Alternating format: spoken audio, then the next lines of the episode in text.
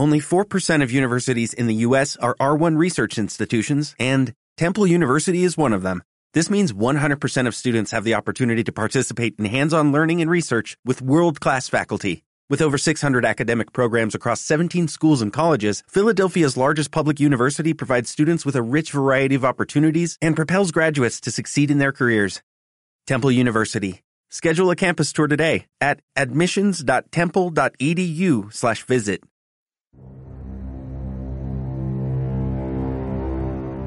Hoy en la Cueva del Misterio nos vamos a centrar en esos personajes que de una u otra manera han marcado el imaginario colectivo con imágenes cargadas de sangre. Imágenes de seres capaces de extraer la esencia vital de las personas. Estamos hablando de los vampiros. Así que no te muevas, que hoy en la Cueva del Misterio investigamos sobre los vampiros del Perú. Así empieza la Cueva del Misterio.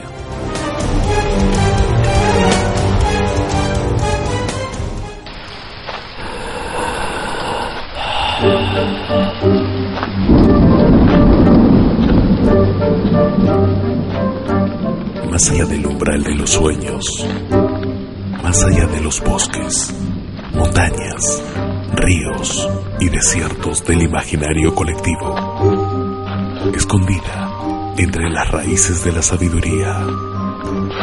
Allí, donde se desdibujan los límites de lo increíble, se hierve silenciosa la cueva del misterio.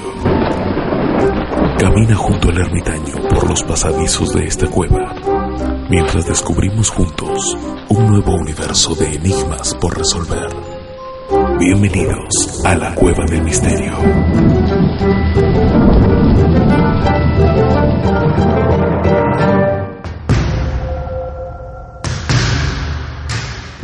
Bienvenidos una vez más a esta cueva del misterio que abre sus puertas como siempre cada semana para recibirlos a ustedes e investigar juntos ¿no? estos temas que nos apasionan, los enigmas, los misterios, lo oculto.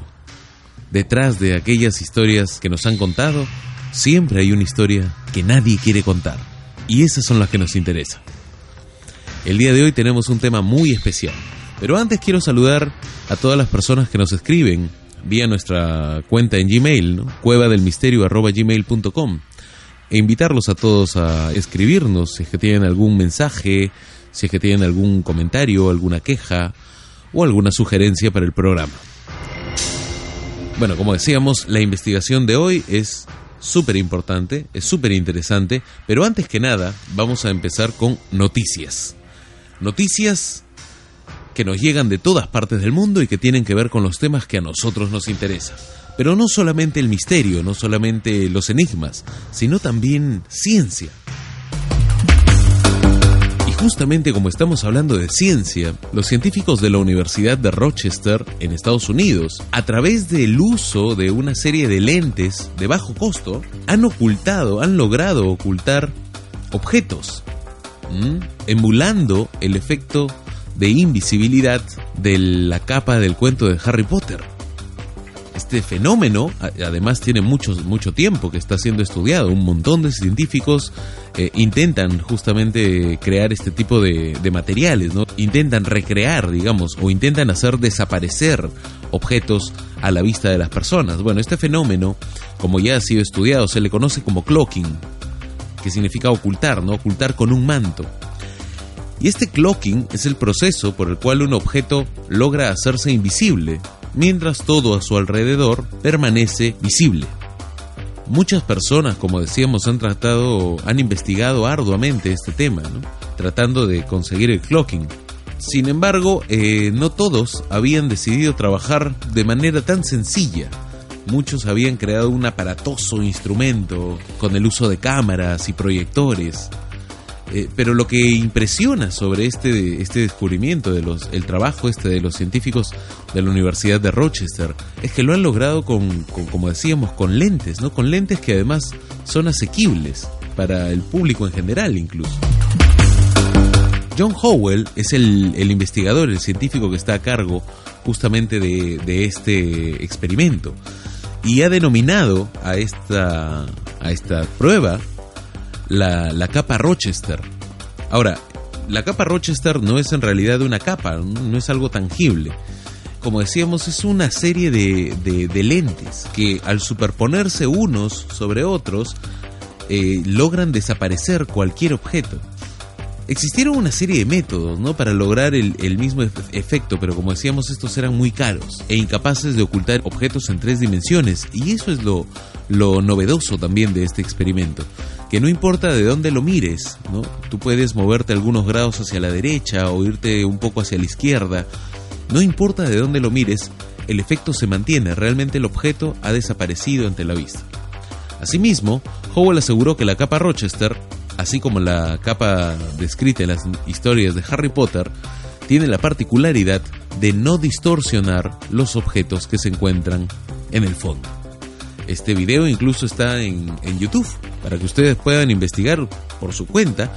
Búsquenlo simplemente como The Rochester Clock o la capa Rochester. Y bueno, y van a ver este justamente cómo funciona este pequeño experimento. Un pequeño experimento que lo han trabajado a pequeña escala, ¿no? Porque son unos lentes pequeños, pero comentan que eh, como solamente se trata de lentes, es cuestión de agrandar el tamaño de los mismos y que se puede realizar a cualquier escala y por lo tanto se puede desaparecer prácticamente cualquier objeto. Un increíble avance, ¿no? Como decíamos, la ciencia y la magia se combinan desde hace mucho tiempo. Pero últimamente esta combinación de ideas, más allá de, más allá de simplemente técnicas, como ocurría antes, de ideas, el hecho de intentar lograr desaparecer objetos, por ejemplo, ¿no? Son bastante innovadoras y bastante importantes en el desarrollo de, nuestra creatividad y de nuestra imaginación.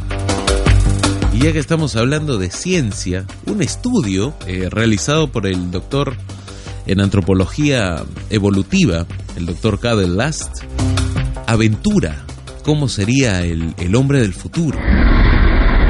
Y nos dice pues que el hombre del futuro, según este estudio, según lo que él ha observado y lo que él proyecta, primero que tendría obviamente un cerebro grande, pero además, estos son datos un tanto graciosos, tendría los ojos rojos y tendría el pene pequeño como decíamos, ¿no? El doctor Cadel Last, este antropólogo evolutivo y además investigador del Instituto Global del Cerebro, comenta. Que en este preciso instante de la historia el humano se encuentra en un momento crucial de evolución. Incluso compara este momento con la etapa de transición entre los simios y los humanos. Esta noción se apoya en la certeza de que, por ejemplo, en menos de un siglo, la longevidad de nuestra especie, de nuestra especie, se ha extendido en casi un 100%. Hoy en día envejecemos mucho más, mucho más que un siglo atrás, A esto hay que sumar la influencia de las nuevas tecnologías. Este combo de cambios acelerados y novedosas formas de vida, dice el doctor, haría que el humano del futuro sea notablemente distinto al que vemos andar por las calles hoy en día. Pero que este futuro no es un futuro vamos, a mil años o a, dos, o a 500 años, ni siquiera, que es un futuro inmediato, un futuro próximo. Según Last, según sus cálculos, en el año 2050 las personas ya podrían llegar a vivir hasta los 120 años.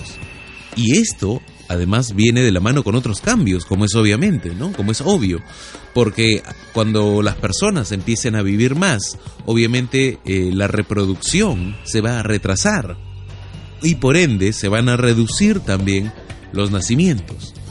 El hombre del futuro, según estas predicciones, va a estar más afectado por la cultura que por la biología. Entre la cultura se cuenta por supuesto el avance de la tecnología, y esta, bueno, se va a volver omnipresente en las tareas cotidianas, va a estar en todos lados, tanto en las tareas cotidianas como en nuestra comunicación, en nuestras formas de comunicación. Bueno, esto obviamente ya está ocurriendo, pero hacia donde se proyecta Last en el año 2050, esto ya sería un fenómeno global y social. Por todas estas modificaciones, un hombre promedio en el año 2050 tendrá los ojos rojos, un cerebro más grande, con más habilidades lingüísticas, una serie, además, aventura él, ¿no? Una serie de implantes, dice, que van a mejorar sus facultades físicas. Y acá está lo gracioso. Además tendrá un pene más pequeño. Así es que, ya lo saben, ¿no? El futuro se viene con cambios radicales para el ser humano, sobre todo para los hombres.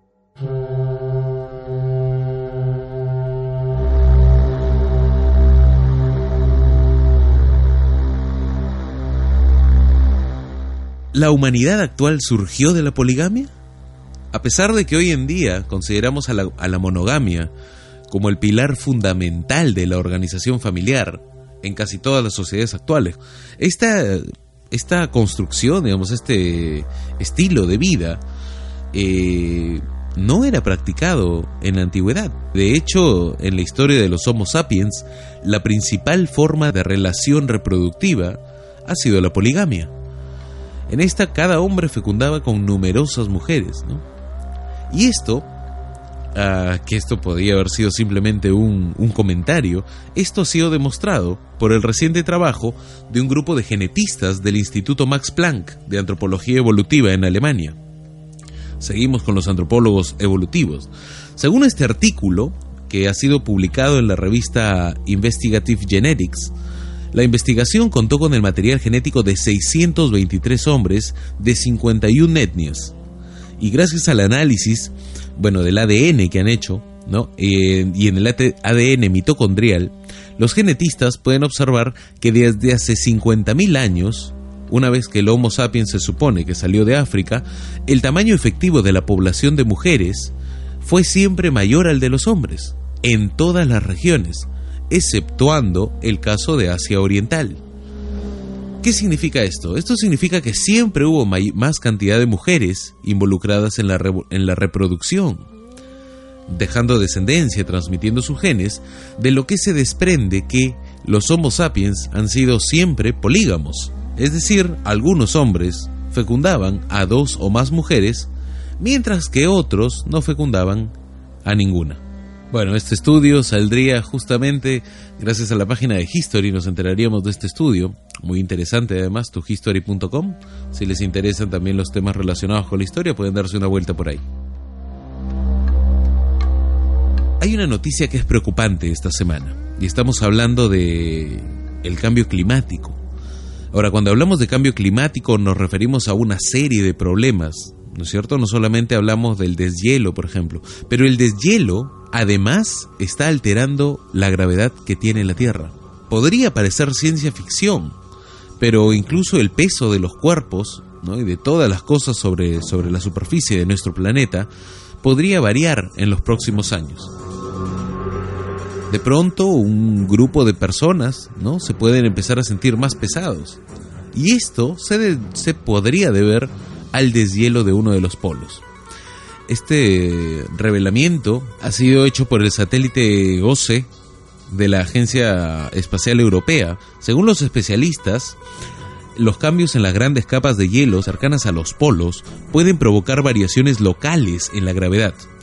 Luego de haber analizado todos estos datos, que, que, fueron además recabados por GOSE entre 2009, entre noviembre del 2009 y junio del 2012, han llegado a la sorprendente detección de que la gravedad ya se estaría modificando a causa del hielo. Este trabajo se ha complementado gracias a las mediciones de otro satélite, el CRIOSAT, que ha demostrado que la velocidad del deshielo se multiplica por tres cada año desde el 2009 y que desde el 2011 la Antártida ha perdido una media de 125 kilómetros cúbicos de hielo por año. Estos notables efectos del cambio climático que a su vez son en parte efecto de la actividad humana, seguirán siendo estudiados para comprender de manera más cabal sus consecuencias posibles en el mediano y el largo plazo. Bueno, y cerramos con una noticia, eh, no, es, no es una noticia nueva, pero digamos, eh, está, ha vuelto a tomar relevancia, ¿no? Estamos hablando de los descendientes de Adolfo Hitler.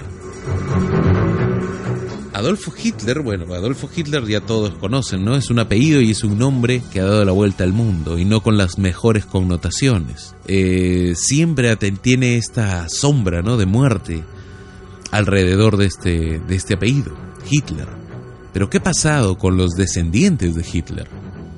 Digo que esta noticia no es nueva porque, por ejemplo, allá por el 2006 se hizo una investigación, ¿no? Se hizo una, una investigación justamente sobre los descendientes de todos estos, de las personas que estuvieron en los altos cargos del nacionalsocialismo alemán, entre los que estaban Goering o Rudolf Hess, y justamente se mostraba a estos, a los descendientes, ¿no? Hijos, nietos, y lo que ellos sentían y el, el, el golpe psicológico y social también que había significado para ellos el llevar este apellido, ¿no? Algo tan sencillo como llevar un, como tener un apellido, vamos. No significa que estas personas lo sean, sin embargo, es inevitable pues que haya una una carga emocional asociada a apellidos eh, sobre todo con tanta historia, ¿no? Con, con una historia además tan dramática detrás.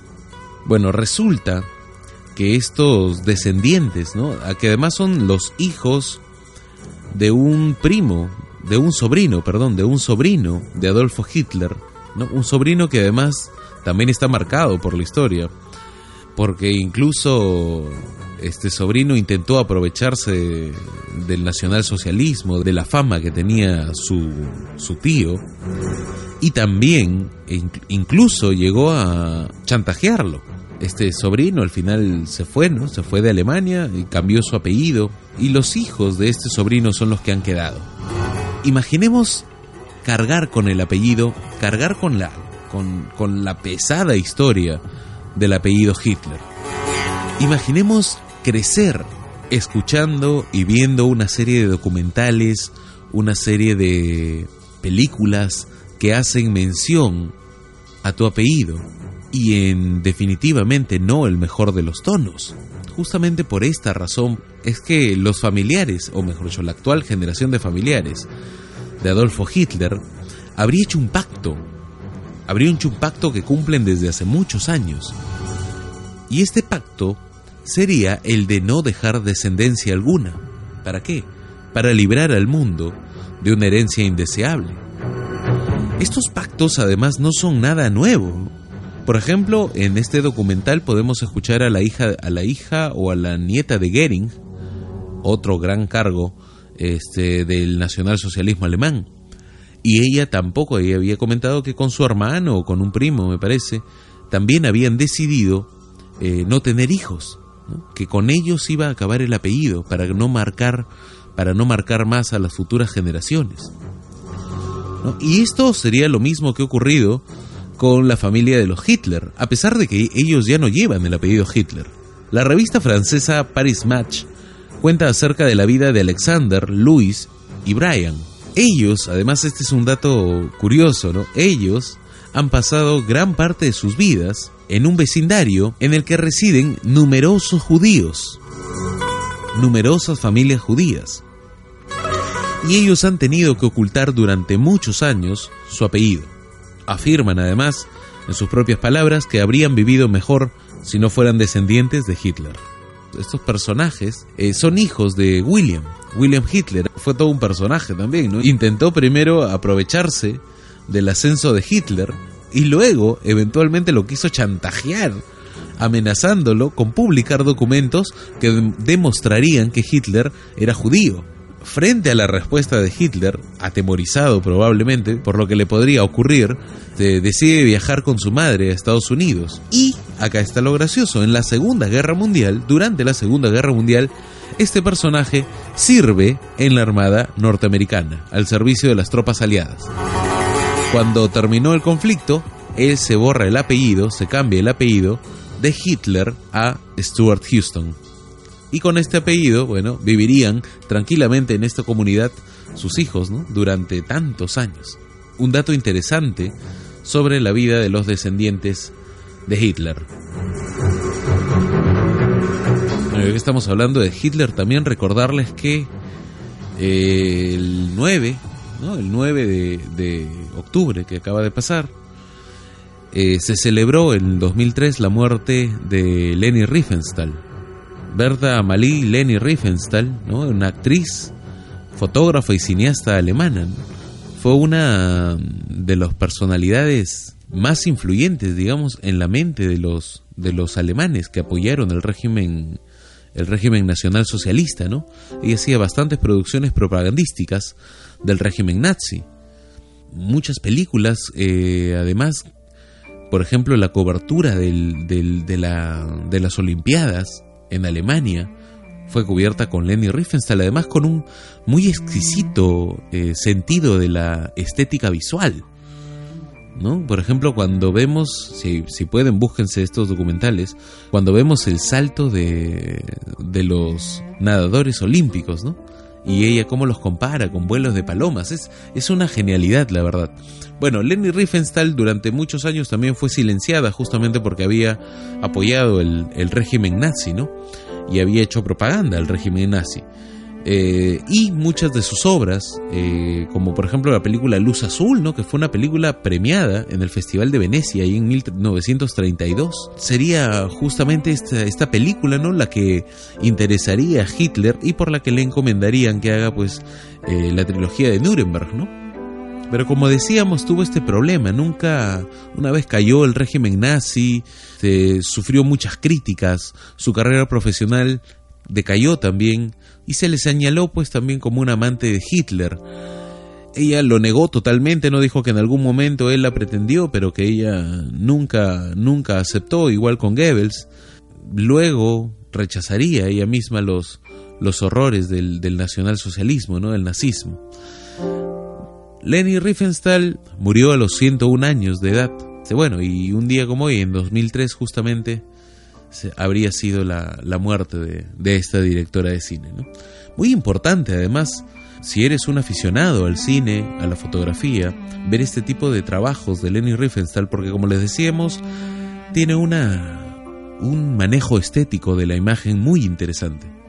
Muy, muy interesante. Un conocimiento de la luz y de la composición muy interesantes, además de todos los conceptos que uno puede encontrar y, el, y la intertextualidad que podemos encontrar en todas sus, en todas sus producciones. Es una pena que no una, una artista de esta calidad, de la calidad de Leni Riefenstahl, haya caído pues en desgracia justamente por ciertas ideas políticas mal concebidas. Con la historia de Leni Riefenstahl cerramos hoy día el, las noticias del misterio, Vamos a un corte comercial, bueno, un corte para ver nuestros datos de contacto y regresamos aquí ya con la investigación del día. Si conoces algún caso, tienes alguna queja o sugerencia o simplemente quieres contactarte con la producción de este programa, envíanos un correo a cuevadelmisterio.gmail.com Visita nuestra página web cuevadelmisterio.wix.com barra escucha. Visítanos en Facebook como La Cueva del Misterio-podcast y escucha nuestras transmisiones en iVoox como podcast de la Cueva del Misterio. Gracias.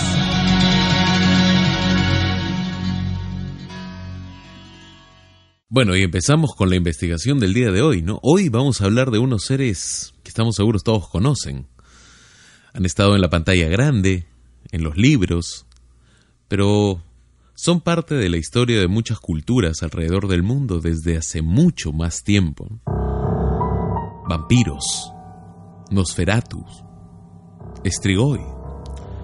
Son algunos nombres con los que conocemos a estas extrañas criaturas de la noche, que desde hace siglos han aterrorizado la historia de muchos pueblos alrededor del mundo. Personajes de la talla de Juré Grando, el primer vampiro del que existe un registro histórico, que habría fallecido en 1656. O bueno, mejor dicho, ¿no? En 1672, cuando le cortaron la cabeza, 16 años después de haber aterrorizado, supuestamente aterrorizar esa región, ¿no? También la condesa Bathory, que en pleno siglo XVI, obsesionada ella con la belleza y la idea de la vida eterna, asesinó al menos a 80 personas. Ahora, no se ha podido comprobar, pero dicen que en realidad pudieron haber sido más de 650 personas, jovencitas, eh, y que se bañaba, pues, ¿no? Con la sangre de estas doncellas, de estas vírgenes de la región, para así mantenerse joven y hermosa.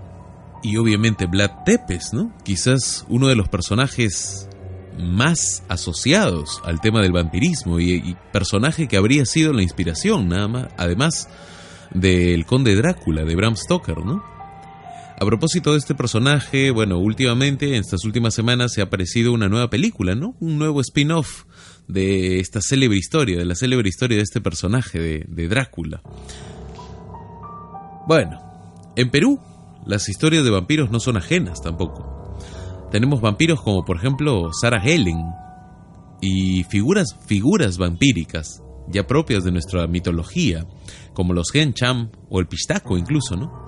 Que le han puesto la nota sangrienta a las tradiciones de mi país. Hoy, en la Cueva del Misterio, justamente ahondaremos más en las leyendas e historias de estos personajes que infamemente han dejado su huella en las páginas de nuestra historia. Y empezamos en la selva peruana, ¿no? entre la selva peruana y la selva ecuatoriana, en donde encontramos a la tribu de los Shuar, ¿no? O a los jíbaros. En esta tribu existe la creencia de una raza de chupasangres, llamados los Hencham. Estos, según el mito, además, descienden de un semidios, un semidios que el semidios Hencham, hijo del dios Etza, ¿no? Etza, la historia o la leyenda nos cuenta que Etza encargó a sus tres hijos, Sesenk, Huachur o Bachur y Hencham, tres misiones. A Sesenk le ordenó que arrojara una piedra. A Huachur le ordenó y le dio una piedra, ¿no? A Huachur le ordenó arrojar unas canas o unos cabellos, dice. Y a Hencham le mandó que arrojara una mujer. Etza envuelve a todos estos a todos estos paquetitos, ¿no? Los envuelve en paquetitos y los envía, envía a sus tres hijos a que cumplan a que cumplan este encargo. Pero cuentan también que en el camino, ¿no? El, aroma, estos eh, objetos empezaron a emanar un aroma delicioso. Una versión de la leyenda cuenta que estos tres personajes, ¿no? los hijos de Etza, del dios Etza, eh, no aguantaron el, el, hermoso aroma, el delicioso aroma y tuvieron que comerse los, los encargos. Otra historia cuenta que, por ejemplo, Sesenk llega a tirar la piedra, pero no la hace llegar hasta donde se le había pedido. Y que Huachur, o Bachur, antes de tirar el paquete ¿no? con las canas, lo abrió y quedó cubierto en canas. Y Hencham, acá está la historia de Hencham, que era el que llevaba la mujer, ¿no? el paquetito con la mujer, eh, también sintió este olor agradable. Y en esta versión dicen que era el olor que desprendían los genitales de la mujer. Eh, y que siguió oliendo y oliendo y oliendo y se le quedó el olor pegado a la nariz, ¿no? Y la comió. Cuando regresaron, Etza, su padre, les pregunta si habían cumplido con lo que les había ordenado, y ellos dijeron que sí, pero habían pruebas visibles de que Sesenk no había hecho llegar la piedra, de que Wachur, Wachur por ejemplo, tenía la, cara, la cabeza cubierta de canas, ¿no? y que Hencham tenía eh, pegado en la nariz el aroma ¿no? de los genitales de la mujer. Entonces Etza, molesto, maldijo a las mujeres, y desde ese momento las mujeres envejecen, y por eso tienen canas, que también les las maldijo con que se enfermarían y que después morirían. Y además castiga la incompetencia de sus hijos. A Sesenk lo convierte en un escarabajo, a Wachur en un ave, eh, y a Hencham lo convierte justamente en un murciélago. El mito de Hencham además no acaba ahí, sino que Hencham eh, luego se reproduce, supuestamente, ¿no? Se presume que Hencham se reproduce y llega a tener una, una colonia de murciélagos. Y dicen que un grupo de Schwartz seguían un camino de gotas de sangre y este camino de gotas de sangre los hace llegar justamente a donde estaban los Hencham. Y los Hencham, estos los murciélagos, estaban haciendo una gran fiesta. Pero los Chuar, como habían llegado siguiendo este rastro de sangre y después de una serie de ataques que habían en su, en su villa, deciden exterminar a los Hencham y los exterminan. La leyenda cuenta además que de las gotas de sangre se originaron los Hencham chupasangre. Los Hencham chupasangre o los murciélagos chupasangre. Bueno, olvidamos de repente o por el tiempo no pudimos incluir ¿no? en nuestro bestiario de la semana pasada pero teníamos que, incluirlo en este, en este conteo de vampiros del Perú. Hay otro vampiro, o hay otro tipo de vampiro, y este viene de los machiguengas. Los machiguengas al murciélago lo conocen como Sensébito. Pero la leyenda del Sensébito es mucho más grande, ¿no? Porque la leyenda lo describe realmente como un, un hombre murciélago, cruel y que además es sediento de sangre, básicamente un vampiro. Se dice que el Sensébito cazaba palomas con sus trampas elaboradas y que luego las cocinaba, eh, las daba a los niños que recogía en su camino, ¿no? Se las invitaba, se encontraba un niño, les invitaba justamente estas palomas, ¿no? Que había cazado y que una vez el niño estaba satisfecho, lo recostaba sobre una piedra para que se duerma. Y una vez que se aseguraba que estén durmiendo, les hacía una pregunta. Si el niño no respondía, el sensébito luego avivaba el fuego para el banquete, cogía una piedra y la hacía caer en la cabeza de sus desafortunadas víctimas. Una vez estas morían, el sensébito se regocijaba, ¿no? En un baño de sangre, en una cena de sangre. Cuando de pronto se acabaron los niños del pueblo, el sensébito empezó a buscar personas mayores y cuenta la leyenda que un día atrapó a un joven guerrero. Cuando éste conoce, ¿no? Lo lleva a, su hogar el sensébito y mientras el sensébito salió a cazar, este joven ve todos los huesos de las víctimas. Cuando el sensébito llegó, le dio de comer como hacía con todos los niños, pero el joven no dormía. Entonces fingió sueño. El sensébito lo acostó en la piedra y cuando el sensébito se preparaba para tirarle la otra piedra encima, el joven se despierta y quita la cabeza y esquiva la piedra, ¿no? En ese momento se, se abalanza sobre el sensébito y lo arroja al fuego donde finalmente éste se quemó. El joven escapó y obviamente le contó a todos los, los adultos lo acontecido. Estos fueron a la guarida del Sensébito, pero no encontraron más que una batea, y cuando la levantaron, escaparon una increíble cantidad de murciélagos. Estas leyendas atrapan el imaginario de una persona y nos las cuentan pues cuando, cuando uno es niño, ¿no? Yo recuerdo, por ejemplo, haber escuchado sobre el pistaco cuando era niño.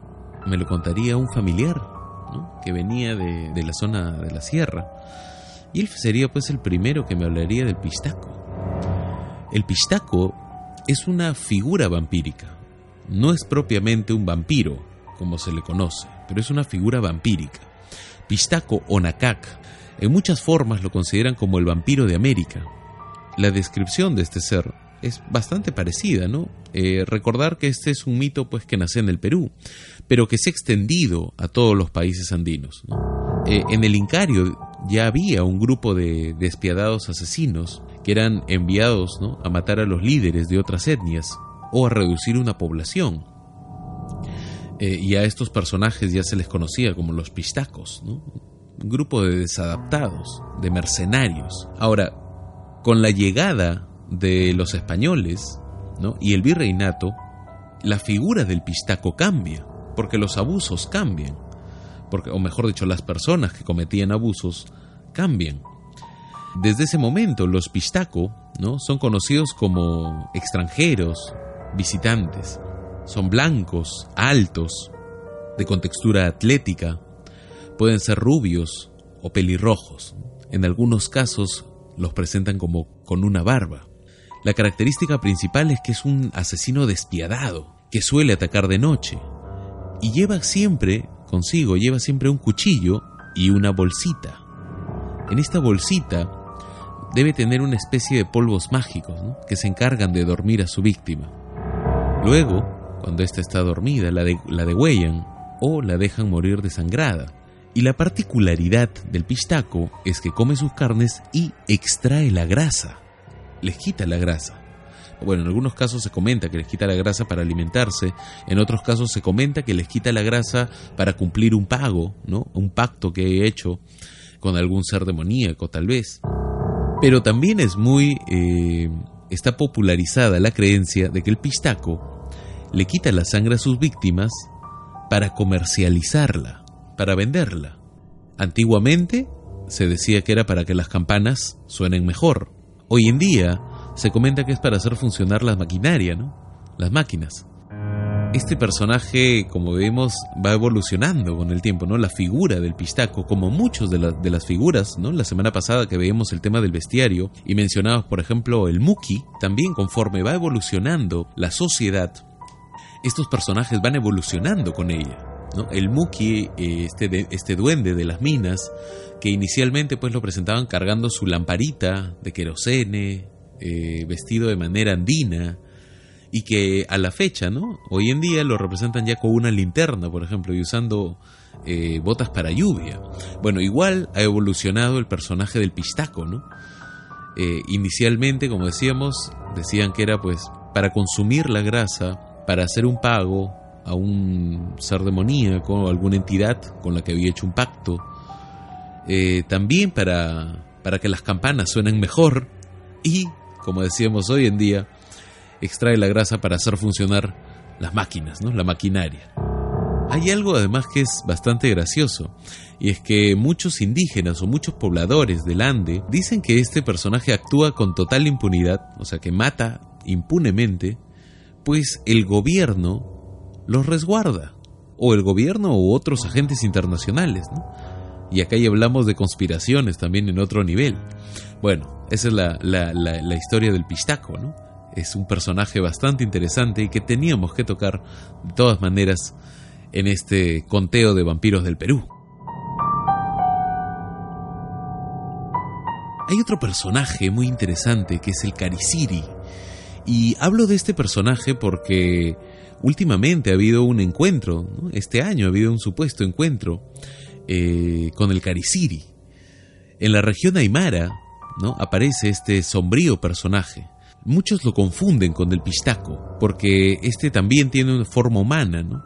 La diferencia es que este se viste como un fraile, tiene su caperuza sobre la cabeza, eh, como el pistaco también es nocturno, busca sus víctimas en los caminos solitarios y suele atacar a viajeros.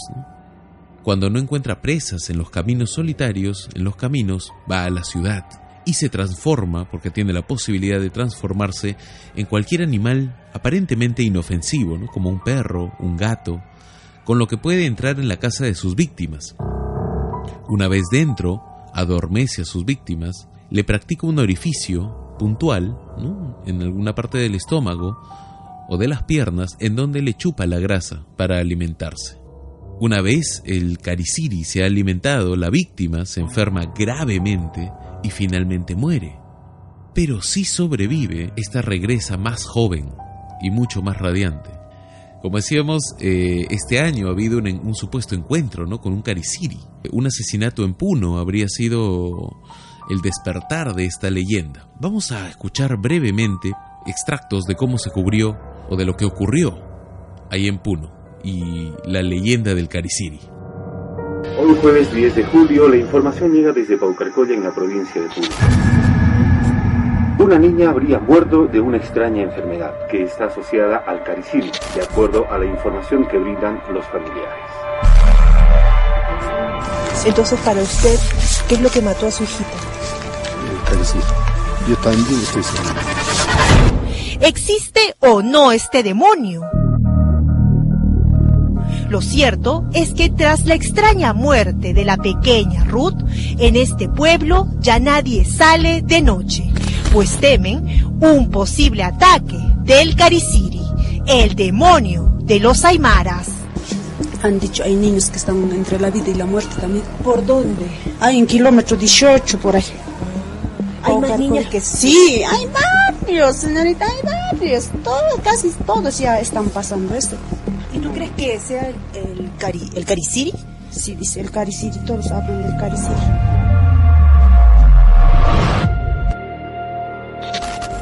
Para el señor Vidal Yanque, la muerte de su única hija mujer es todo un misterio que lo ha dejado desconsolado. Estamos muy tristes, señorita, la verdad. No sé qué hacer en este momento. ¿Cuándo me olvidaré de mi hija? Al ver a sus compañeritos que pasan con su uniforme acá, para ese lado, la verdad lloramos. Sí, para eso habrán sido, Dios muy triste perder a El pasado 3 de julio, Su hija de 14 años habría salido a pasear con una persona desconocida. Ahí habría comenzado todo su mal. Dice que la había cari, cari con un amigo dice que había ido, dice que a su mamá le había dicho voy a ir a pasear. Pero ¿qué, pasó? ¿Quién, ¿Quién, la ha atacado a ella? Dice un, con un chico había ido y no sé si la habrá hecho dormir, dice, venga y dice que le habían sacado su cebo. ¿Su cebo? Sí. ¿Quién le ha sacado su cebo? ¿Cómo se llama a ese, a ese ser que saca el cebo? Le dicen caricirbe. Sin saberlo, Ruth habría salido con el Cariciri. Desde ese momento se habría enfermado sin ningún motivo aparente, con fuertes dolores de estómago, fiebre altísima y mucha diarrea. La llevaron al Hospital Central de Puno, pero nada pudieron hacer los médicos. Entonces consultaron a los curanderos. Eh, nosotros creemos bastante en, la coca, ¿no? Se le hecho ver y nos vota eso. ¿Qué es lo que le vota? Eh, que, o sea, que sí, que ella ha sido pistaqueada o ha sido producto de cariciri, ¿no? Bueno, todavía sabe en vida, ella le han, hecho, le han visto su cuerpito y tenía una mancha. ¿Dónde tenía la mancha? Tenía en ese lado, ¿no, tía? Lo sacaron el cariciri. ¿Y qué le decían los doctores? Ni bien le dieron, la revisaron. ¿Qué, qué fue lo primero que le dijo los doctores? Es la anemia. Pero usted no cree que sea anemia. La verdad yo dudo. Sí, entonces, para usted, ¿qué es lo que mató a su hijita? El. Yo también estoy seguro. Bueno, y si de vampiros se trata, no podemos dejar de citar el caso de la que es probablemente la vampira más famosa del Perú, Sarah Helen. Una mujer que, según la leyenda, habría sido convertida por el mismísimo conde Drácula, con quien engañaba a su marido cada noche. ¿no? Para tocar este tema, vamos a, Nuestra investigación se ha centrado en un artículo de Walter Saavedra, un artículo del 2012 justamente titulado Sarah Ellen, y que pueden encontrar en pacarinadelsur.com si quieren investigar un poquito más sobre el tema. En 1993 es cuando empieza este problema. Un programa eh, de Estados Unidos, de la conductora Cristina Saralegui, eh, en donde se estaba abordando el tema de los vampiros, abordó justamente la historia de Sarah Ellen, o de Sarah Helen, y de su vuelta, además de su vuelta a la vida para vengarse. Los ciudadanos de Pisco no habían hasta ese momento reparado en esta tumba, en la tumba de Sarah Ellen, pero desde ese momento todos los ciudadanos han vigilado su tumba. Incluso en aquel momento, allá por el 93, se pusieron puestos de vigilancia para alertar cuando Sarah Ellen resucitara todos los medios, muchos medios, no, todos los medios peruanos cubrieron el evento, ¿no? Cubrieron la supuesta resurrección de Sarah Ellen. Y obviamente todo el pueblo de Pisco no se concentró en la Plaza Mayor y todos estaban armados además con crucifijos, con agua bendita, para luchar pues con la vampira, ¿no? Si es que ésta llegaba a salir de su tumba. El 9 de junio de 1993 se esperaba el retorno.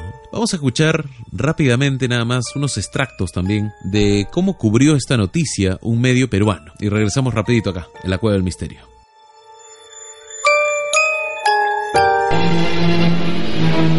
De ser cierta la leyenda, este miércoles, después de 80 años, la inglesa Sarah Ellen volvería a la vida, pero esta vez convertida en una vampiresa sedienta de sangre. Cuenta la leyenda que Sarah Ellen murió en el pequeño pueblo de Blackburn, en Inglaterra, a los 41 años. Algunas historias aseguran que fue sentenciada a muerte después de ser acusada de bruja. Otros cuentan que murió con una estaca clavada en el corazón por una turba de campesinos del caserío de Blackburn. Por haber sido una mujer maldita, su esposo, John Roberts, no la pudo enterrar en Inglaterra y tuvo que iniciar un largo periplo de puerto en puerto con el cadáver de su amada esposa hasta que en junio de 1913 llegó al alejado puerto de Pisco, donde sí le dejaron desembarcar el misterioso ataúd. Sí existe la creencia de que las rajaduras en la tumba han sido producidas por la propia Sarah Ellen en sus intentos por volver a la vida. De dudas, un grupo de periodistas ha pedido a la Fiscalía del Puerto la exhumación del cadáver de Sarah Ellen. Se está haciendo unas afirmaciones que no son nada correctas en la provincia de Pisco sobre la posible salida de esta vampiresa el 9 de junio. Se fundamenta en que es la tercera esposa del conde Drácula y ella prometió volver después de 80 años, según las afirmaciones de los periodistas y de algunos moradores del pueblo de Pisco. Pero esa es una afirmación que no tiene ningún fundamento de hecho ni de derecho como para poder proceder a la exhumación. Consecuentemente se ha declarado improcedente tal pedido. Pero los periodistas pisqueños no han sido los únicos atraídos por la leyenda. Más de un personaje apareció alrededor de la tumba de la dama inglesa que ha sido restaurada y donde nunca faltan flores ni alguien que se acerque a rezarle unas plegarias por la salvación de su alma. Señorita, yo vengo todos los días y todos los días le rezo de ahora como largo de dos meses por lo menos, cuando comenzó la cuestión del que habló la María Cristina en la televisión. Desde ahí ya vengo todos los días. ¿Y por qué le reza, señor? Bueno, porque soy devoto de todas las ánimas, no solo a ella, le rezo, le rezo a todititas las que hay acá, porque yo vengo todos los días, no solo a ella, mi mamá, a todos le rezo, a toditas. ¿Y usted cree en la leyenda que dice que Sara Ellen va a volver a la vida este miércoles como una vampiresa? Bueno, eso, señorita, creo que... No, yo no creo en eso. Lo que yo creo es que es un alma buena y hay que rezarle nada más. Lo que yo creo es lo que yo he visto ahí en la televisión, tuve la suerte de ver a María, la señorita Cristina o señora Cristina, y ese día que ha presentado en la televisión ha presentado a tres vampiras. No ha presentado ya sola, tres vampiras ha presentado. Y les hacen las preguntas y ellas responden de que bueno, ellas nos atacan, ellas no muerden, ellas no hacen nada, lo único que hacen, tienen sed de sangre.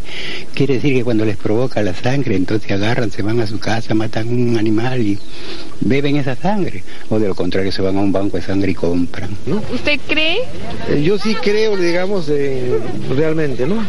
Lo que, lo que uno debería hacer es rezar, orar por ella, que Dios la perdone por sus pecados y y pues que se rogar que se enmiende pues ella no ante Dios. Y hay desgraciadamente en este pueblecito hay tanto ignorante.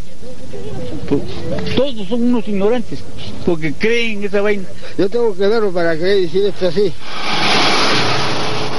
Poderosamente la atención este hecho, toda vez que cómo es posible que ahora, en pleno siglo XX, hace 80 años, le hayan tenido que negar la sepultura cristiana a Sarah Helen en su tierra natal y en su país. Si conoces algún caso, tienes alguna queja o sugerencia o simplemente quieres contactarte con la producción de este programa, envíanos un correo a cuevadelmisterio.gmail.com Visita nuestra página web cuevadelmisterio.wix.com barra escucha. Visítanos en Facebook como La Cueva del Misterio guion podcast y escucha nuestras transmisiones en iVoox como podcast de la Cueva del Misterio. Gracias.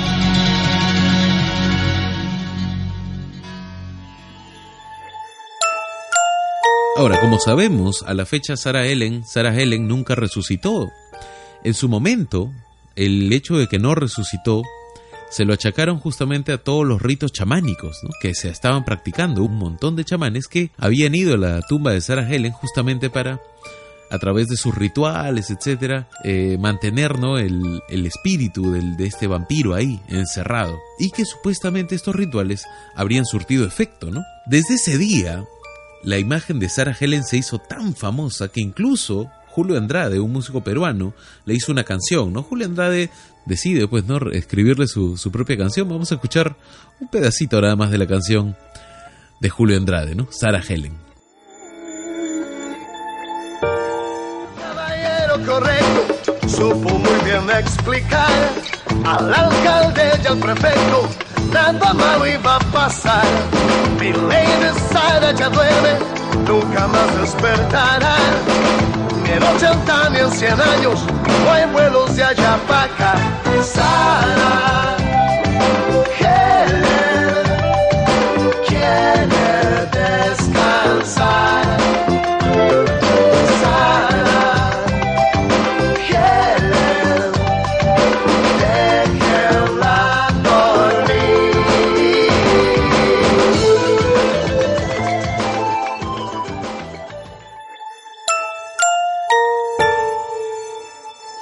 Si buscan el video en YouTube, búsquenlo como Julio Andrade, Sara Helen, y van a ver que en el video hay una mujer muy sensual, ¿no? Vestida de negro y de blanco, con algunos momentos con el rostro maquillado, muy sensual, hermosa, ¿no? Que está paseándose, bailando por el cementerio.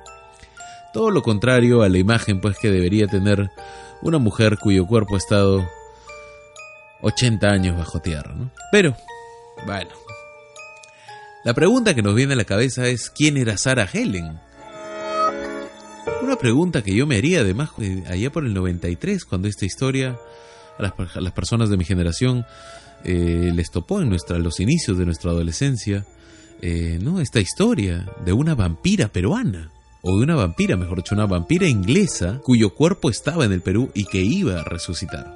Entonces todos estuvimos muy pendientes de la historia, pero se hablaron demasiadas cosas sobre Sarah Helen. No sabemos hasta qué punto estas leyendas sean ciertas, si son leyendas o son parte de la historia. Lo que sabemos, por ejemplo, es que Sarah Ellen, Sarah Ellen Roberts era su verdadero nombre, era una mujer pelirroja, de ojos verdes, y que tenía además dos hermanas, Andrea y Erika. Ellas también habrían sido acusadas de asesinato y de brujería, al mismo tiempo de que del juicio de Sarah Helen ellas fueron castigadas con la muerte, ¿no? Que Sarah Helen haya sido enterrada precisamente en Pisco no es nada raro, ¿no? Ella y su esposo eran tejedores de la ciudad, más desarrollada de su tiempo. En el aspecto textil, obviamente. Ellos venían de Blackburn, ¿no? De Inglaterra, en donde se inventó la máquina de hilar, ¿no? La máquina Jenny, una máquina que impulsó enormemente la revolución industrial, ¿no? En Inglaterra y en el mundo. Desde ese punto de vista, Pisco ha sido el lugar donde ha habido desde la antigüedad algodón de muy buena calidad. Si vemos, por ejemplo, los mantos paracas, no nos podemos dar cuenta de eso. Mantos que hasta el día de hoy mantienen su color eh, y están muy bien conservados. También eh, debemos mencionar que ahí se origina pues la hebra de algodón, la tanguis, una hebra que revolucionó el mundo justamente por su resistencia a las plagas. Entonces, si bien es cierto que Blackburn, en Inglaterra, es una ciudad lanera, donde se, donde se trabaja con lana, y Pisco se centra en algodón, el invento, ¿no? Eh, la máquina Jenny, el invento de los ingleses, benefició enormemente la actividad de unos y de otros.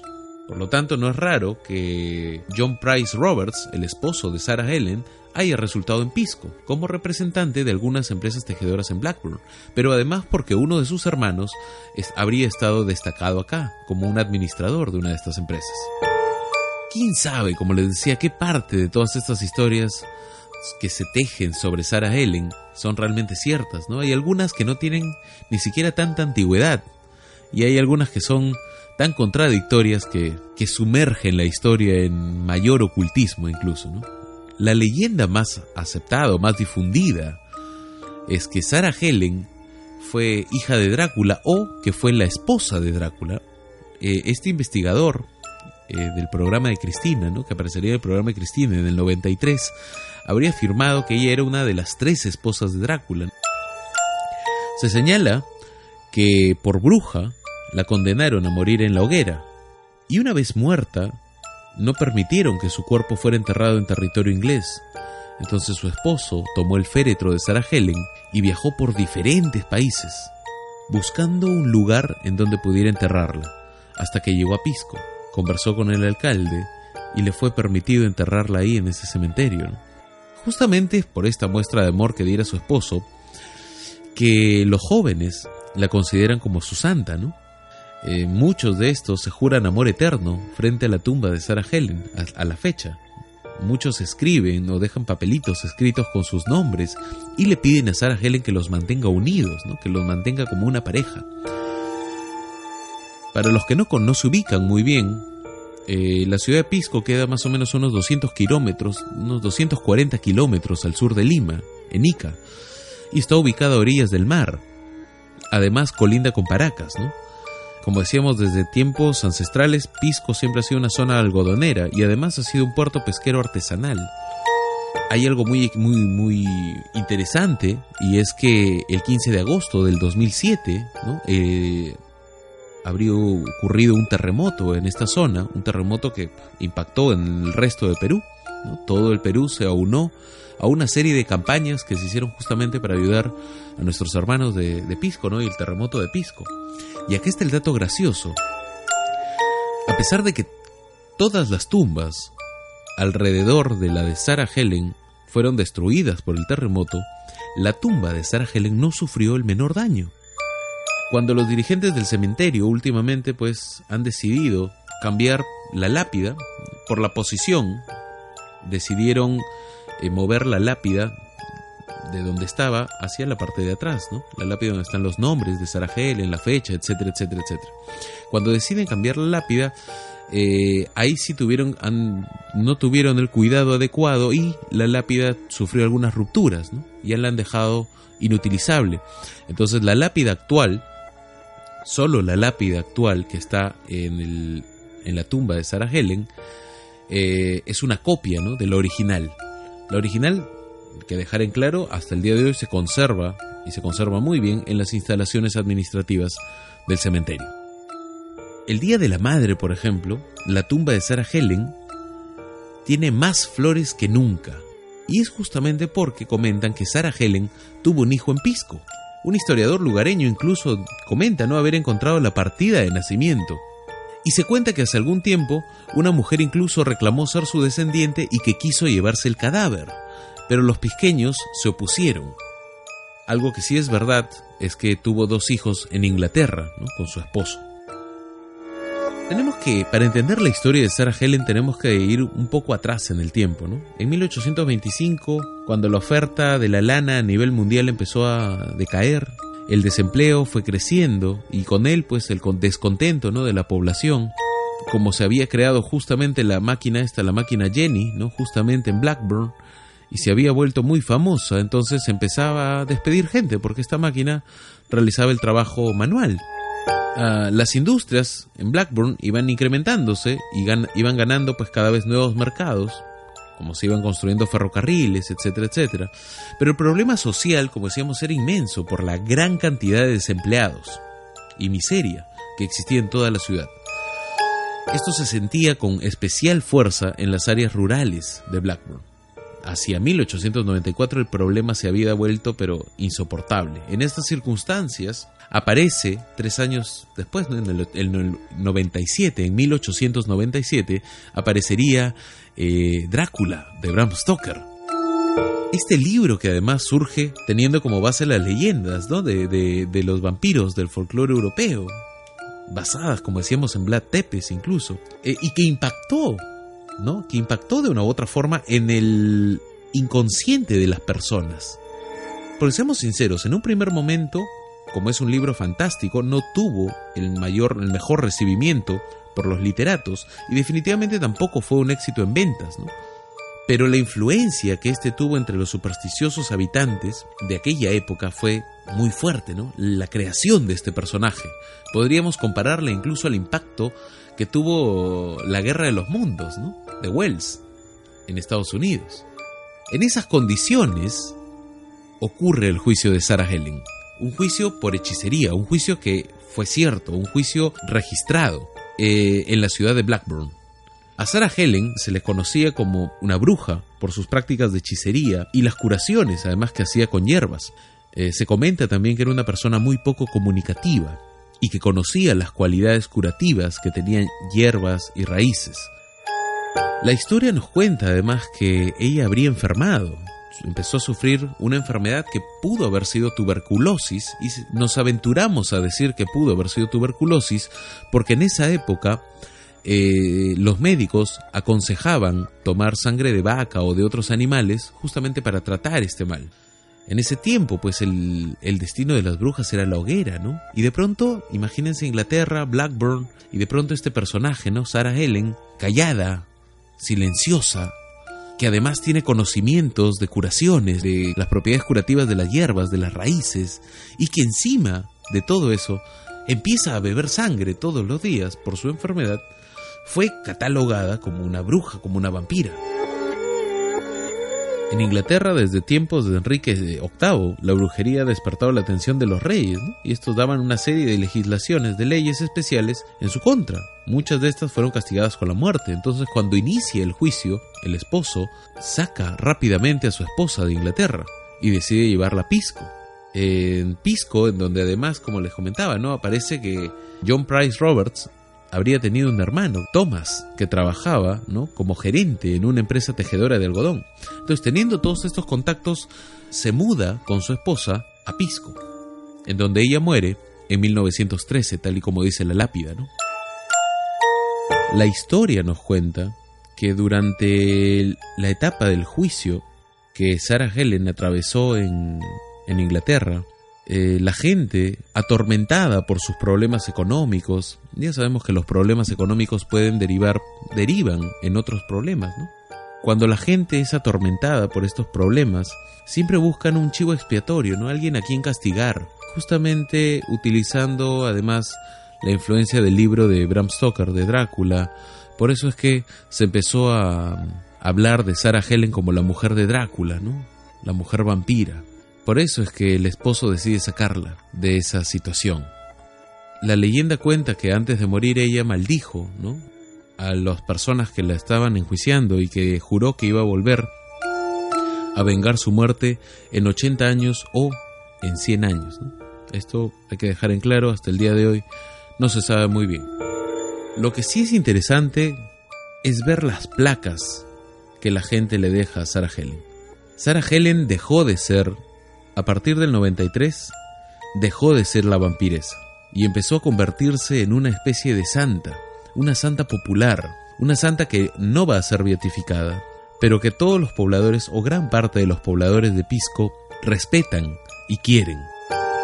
Como contábamos, cuando es el Día de la Madre, la tumba de Sarah Helen se llena de rosas y hay una serie de, de placas, como decíamos, que miles de personas, muchas, cientos de personas han puesto y le han dejado ahí, no muchos son jóvenes que escriben con lapicero nada más y dejan ahí sus, sus papelitos en donde piden que Sarah Helen los mantenga unidos para siempre, ¿no? Una especie de juramento de amor eterno. La gente se acerca a pedirle algún milagro. Incluso después del terremoto del 2007, ¿no? La gente iba a la tumba de Sarah Helen a pedirle ayuda. Bueno, y la historia de Sarah Helen es un caso muy particular, no, no conozco de ninguna otra santa, perdón, de ninguna otra vampiresa que de pronto se haya convertido en santa. La importancia de su culto cada vez se hace más fuerte. Y es justamente porque dicen que cuando uno le pide algo a Sarah Helen, se lo cumple. Está compitiendo con el personaje de Sarita Colonia incluso.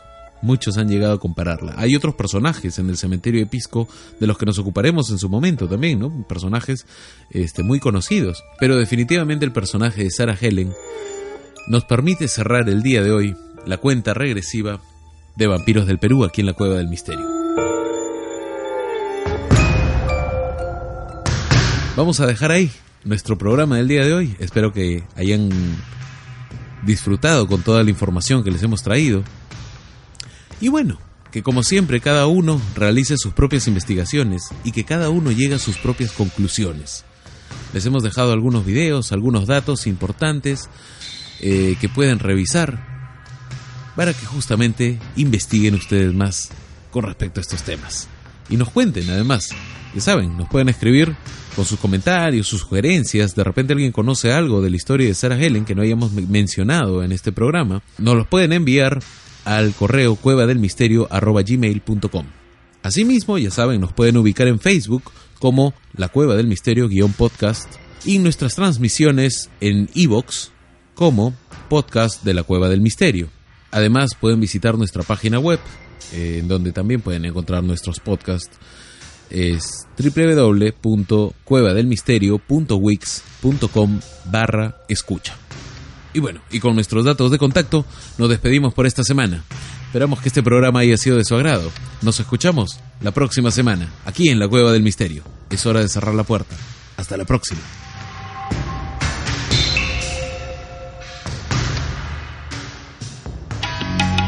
Si conoces algún caso, tienes alguna queja o sugerencia o simplemente quieres contactarte con la producción de este programa, envíanos un correo a cuevadelmisterio.gmail.com Visita nuestra página web cuevadelmisterio.wix.com barra escucha.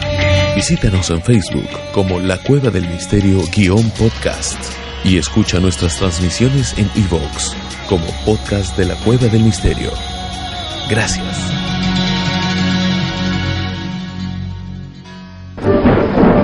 La Cueva del Misterio cierra la entrada hasta la próxima semana.